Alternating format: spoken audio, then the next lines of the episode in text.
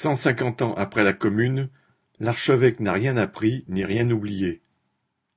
Samedi 29 mai, l'archevêque de Paris a organisé une procession commémorant ceux qu'il appelle les martyrs de la Commune de Paris sur les lieux mêmes de leur exécution.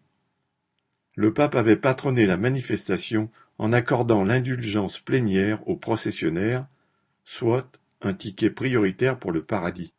Malgré cette promesse, il ne s'est trouvé que trois cents grenouilles de bénitier d'âge divers pour parcourir les rues de Ménilmontant, derrière les prêtres en grande tenue.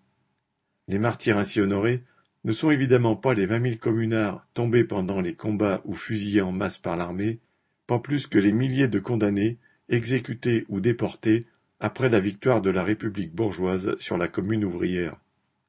Les martyrs de l'archevêque sont dix prêtres pris alors en otage par la commune en vue de les échanger contre des militants emprisonnés, le vieux révolutionnaire Blanqui en particulier.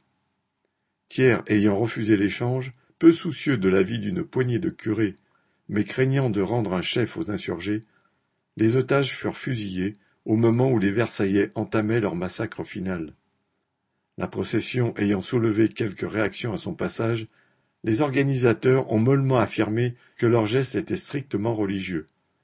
Certes, comme l'étaient ceux de leurs prédécesseurs, bénissant depuis bientôt deux millénaires les armes de tous les défenseurs de l'ordre établi, soutien des puissants, massacreurs de peuples et fusilleurs d'ouvriers. Paul Gallois